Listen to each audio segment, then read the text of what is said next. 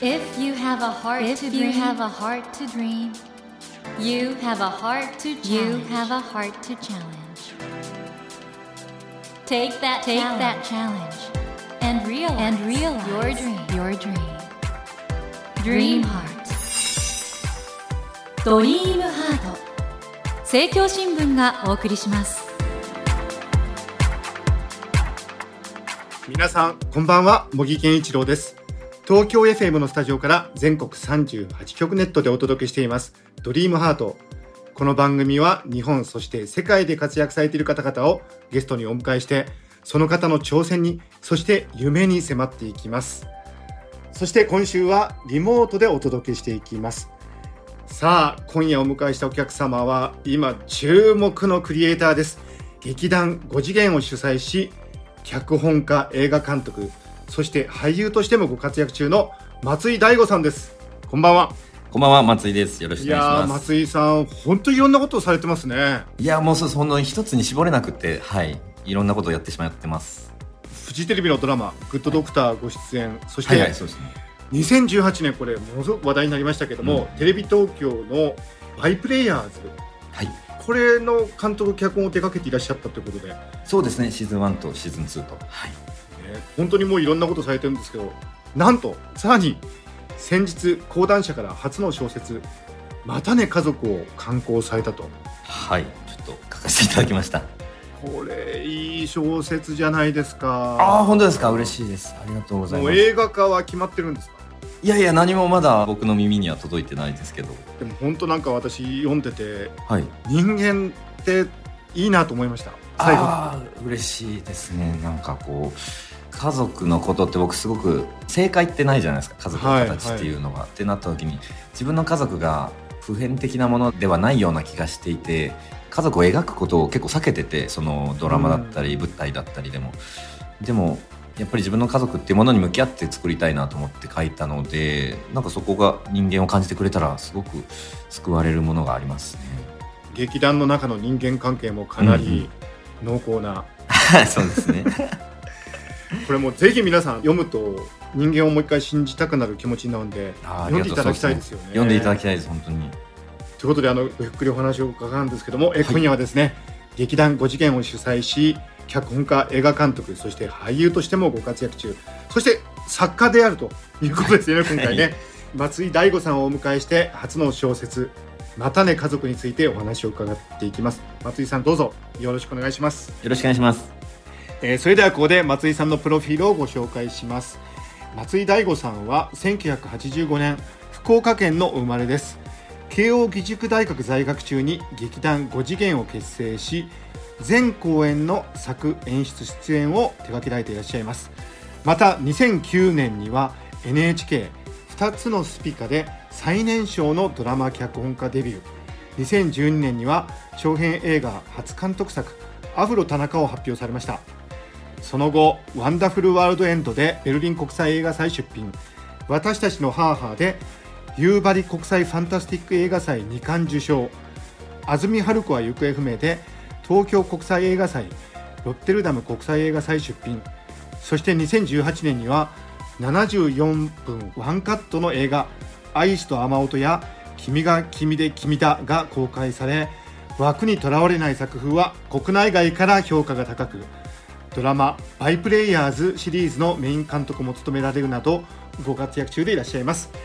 ということで松井さん本当すごいね。いろいろ。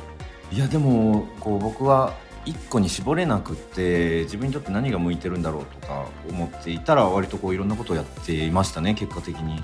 でもこの長編映画初監督のアフロ田中がいきなりヒットしちゃったりとかあそうですね。やっぱり持ってらっしゃいますよね。いやーでも本当にこれは関わった方のおかげですね何より僕その福岡にいた頃からプロフェッショナルとかずっと見ててありがとうございます。いや本当にあれでこう自分にとってのプロフェッショナルってなんだろうというか自分にとってその芸術っていうものは何だろうっていうのを考えながらこうやってきたのでこうしてお話しできることがなんかすごく嬉しいです。こちらこそ嬉しいです。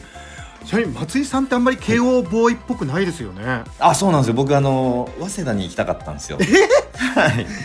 全部落ちてしまってはい。行かれたのが車大右折という超進学校じゃないですか。そうですね中高そこ行きましたね。で慶応行かれてねでもこのなんかすごく信頼できる感じっていうのが。いや慶応ボーイがそうじゃないってわけじゃないんですけど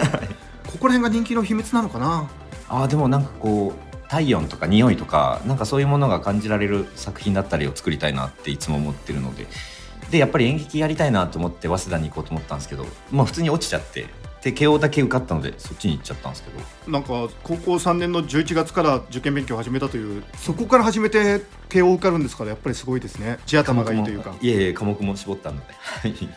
やそんなあの松井さん映画監督の長編映画がアフロ田中が大ヒットしたんですから今回の小説もね大ヒットするんじゃないかと。いやしてほしいですね。はい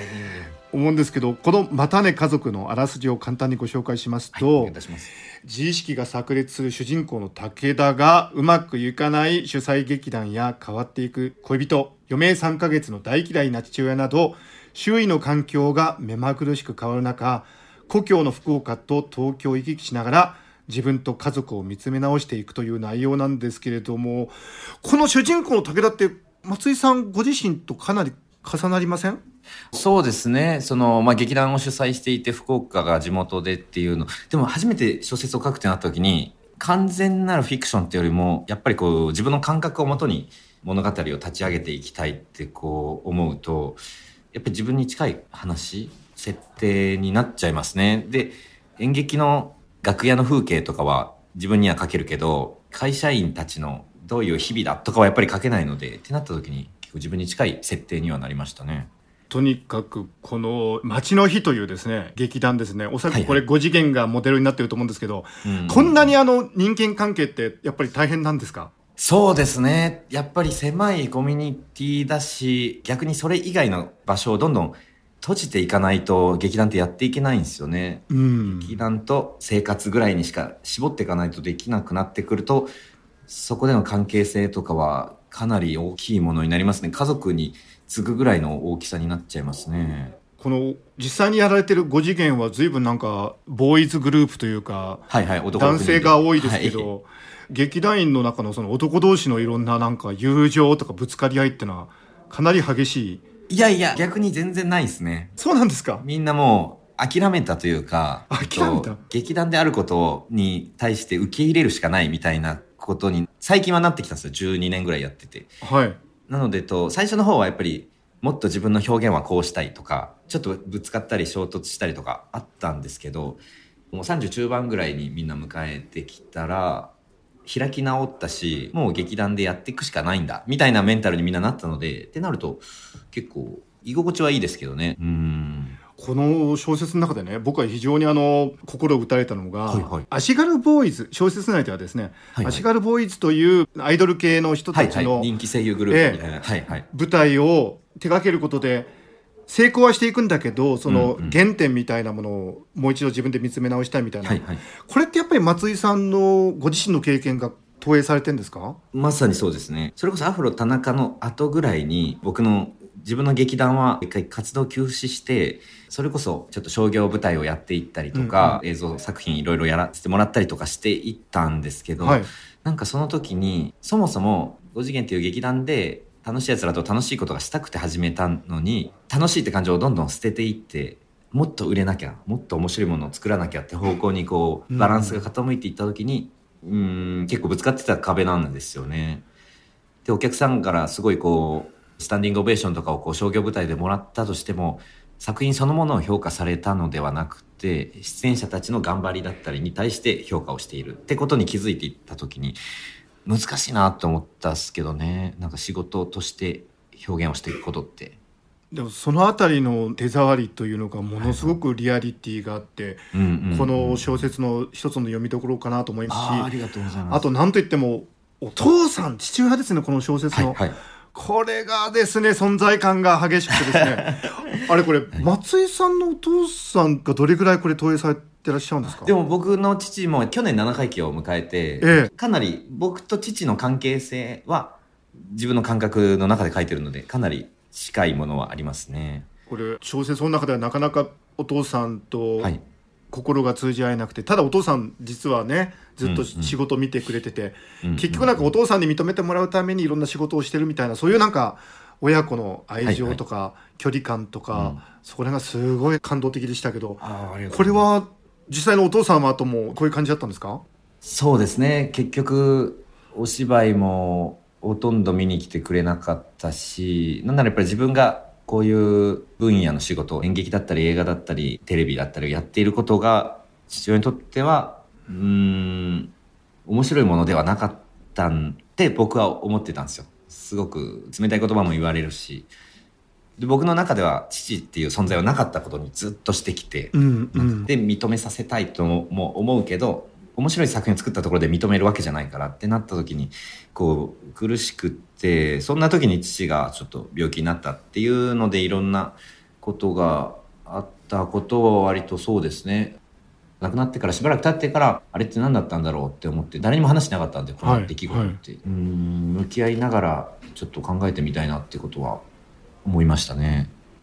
そうですよね。あの過去のインタビューとかを見ててもそこら辺ってほとんど触れられてなかったんで、今回小説という形で本当にあの自分の中でなんか形になったんですかね？そうですね。まあ、考えようとしたという事実だけで僕はもういいんじゃないかとも思ったんですよ。その、やっぱり言語化できなくって、あの父親との存在って何だったんだろうっていうのが。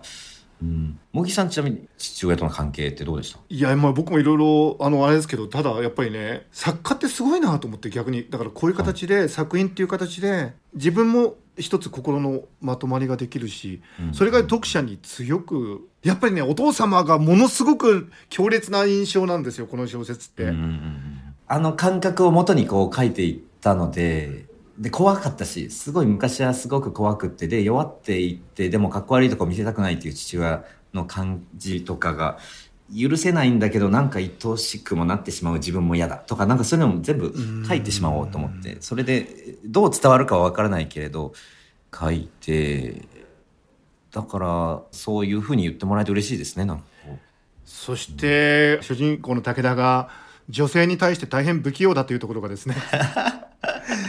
これ松井さんご自身が投影されてるんですか？むしろ器用な人なんていないとは思ってるんですけど、女性に対して。ええええまあ、うまくできないじゃないですか、女性に対しては。それはまあ、僕というよりももう、多くの男を持ってることをうまく言えないしとか。まあ、だけどあの松井さんお仕事柄いつも周りにはね綺麗な女性がいるようなイメージですけど 逆にこの小説の主人公武田がここまで不器用でいろいろ失敗もあるっていうのは読者の共感を得るんじゃないんですかね。うーん、そうですね。まあでも、みんなそうですからね、やっぱり。うん。いや、器用にはできないですよね、女性に対しては。なので、なんかこう、変わらないでいようとすることがダメだというか、その男女関係のなんか変わるべきだと変わらないでいるべきだみたいなことの残酷なでもそういう考え方の違いとか、なんかそういうのは出てきたらいいなとは思いましたけどね。これ松井さんね僕ねあの、はい小説もそうですし今まで作られてきたものを見てはい。女性に対して不器用ではあるんだけれどもはい。女性の気持ちが分かるのはなぜなんですか？その結構言っていただけるんですよ。そのミュージックビデオだったり、その映画だったりとかで。でも僕はもう分からなくって女性のえ気持ちは、うん。だ本当にその一緒に関わった女性とかに聞きますね意見を。それこそ。女性に聞くんですか？出演者の女性だったりプロデューサーだったりとはい。かですね、でここにその台本があったとしてこれってリアルかどうかというか普段こういうムカついた時こういうことするとかをうんうん聞いたりとか、喧嘩して仲直りする時ってこの世代の女性だったらどういう感じにするとかを聞いて割と取材をもとにしてきますね。やっぱり僕はもう本当に全くわからないのでこの映画監督の登竜門と言われている玉映画賞を捉えた私たちの母もこれも女子学生がバンドのコンサートを聴きに自転車で走るっていう女の子たちの映画ですもんね。もうだから女子高生4人があの福岡から1000キロ離れた東京に自転車で行くっていう話なんですけどもう本当に女子高生なんて僕にとって一番遠いというか久留米施設なんて当時中高男子校だったんでえ女子高生怖かったしでもだからこそ分からないからこそ描きたいなって思ったし女子高生同士がどういう会話してるかなんてもう頭の中の妄想でしかないんでそれを現代の女子高生に投影していって話を聞いていったりとか。なので喧嘩して仲直りするときに謝ったり絶対しないとかなんええとなくそうなの？なんかその当時の彼女たちの わかんないですけどね。でなんとなく LINE でやり取りが始まっていつも通りの会話に戻っていったりするとかを聞いてあそれっていいなと思ってとかをどんどんこう投影していった感じですね。今回の小説「またね家族」はい。の緑という女性、はいはい。はい。大変もうなんかよく書けてるっていうかあ当たり前なんですけど いや女性ってこうだよねっていう、うんうんうん。この緑なんかも見事ですよね本当ねああでもそうですね。これもまあ小説の編集者の方も女性だしその、ええ。まあ、自分の関わった人とかをモデルにしたりとかイメージしたりしてるのでまあ結構空想ではあったりはするんですけど自分が理解できないような子にはしたいなとは思ったんですよね。あ自分が理解できないような子にしたい、そうそう逆に。ってなったらどんどんどんどんその緑が生き生きしだして頭の中で。松井さんご自身は緑みたいな女性はお好きなんですか？そうですねうん。つかめない人はいいですけどねいろいろ取材されてるん。ですね特に女性を描く時はそうですねあの今回この「またね家族」原稿用紙何枚ぐらいなん。ですかね20万字20万字ですかですねはい5600枚ですよねやっぱりずっと劇作家やってきた人ならではのなん。か人と人とのなん。て演劇的な関わり合いとかがすごくやっぱり魅力だなとでもありがとうございます思いましたね小説なので美術があるわけでもないし俳優が喋るわけでもないのでセリフを書いてその状態を書いてその状態から人が動くことを書いてっていうの全部自分がやるんだなと思って美術お芝居照明とか。なんかだからこそ一人で世界を作ることを初めてやってみたんですけどそれもなんていうんですかね気を使わないでいいから面白い作業でしたね。あのこの小説はあまりも素晴らしかったんでどうしても次はどういうのを読めるんだろうとか期待しちゃうんですがもう構想あるんですか？いやいやいや、えっと、本当にもう、これがこう、誰かの心に届いたって思ったんならまた次の書きたいなと思いますけど、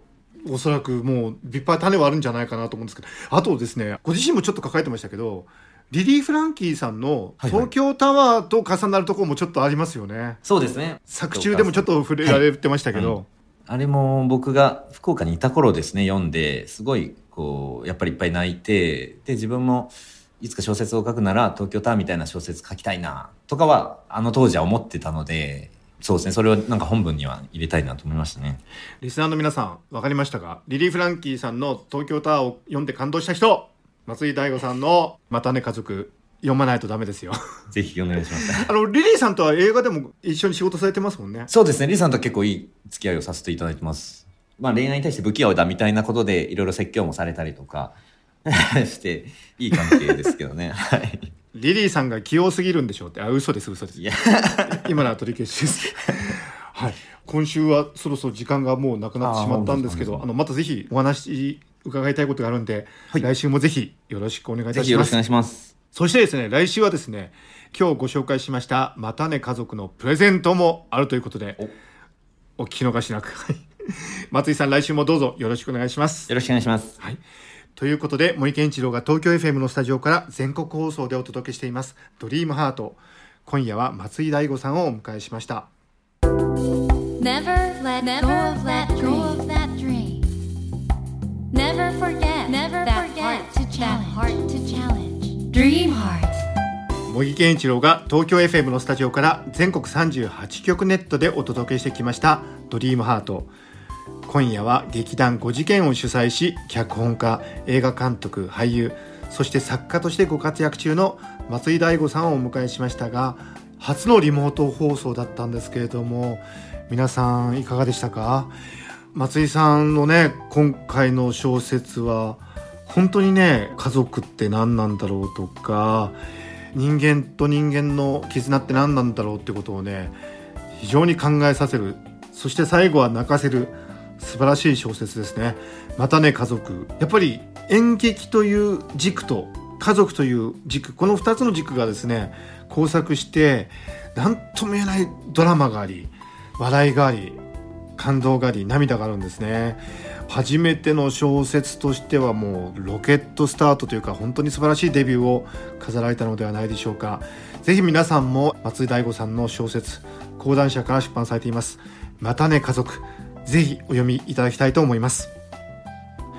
さて番組では1000円分の図書カードと番組特製のエコバッグをセットにして毎週3名の方にプレゼントしています。私模擬に聞きたいことや相談したいこと番組の感想などメッセージをお書き添えの上ドリームハートのホームページよりご応募ください。お待ちしております。来週も松井大悟さんをお迎えしてお話を伺います。どうぞお楽しみに。それではまた土曜の夜10時にお会いしましょう。ドリームハートお相手は森健一郎でした。ドリームハート。政教新聞がお送りしました。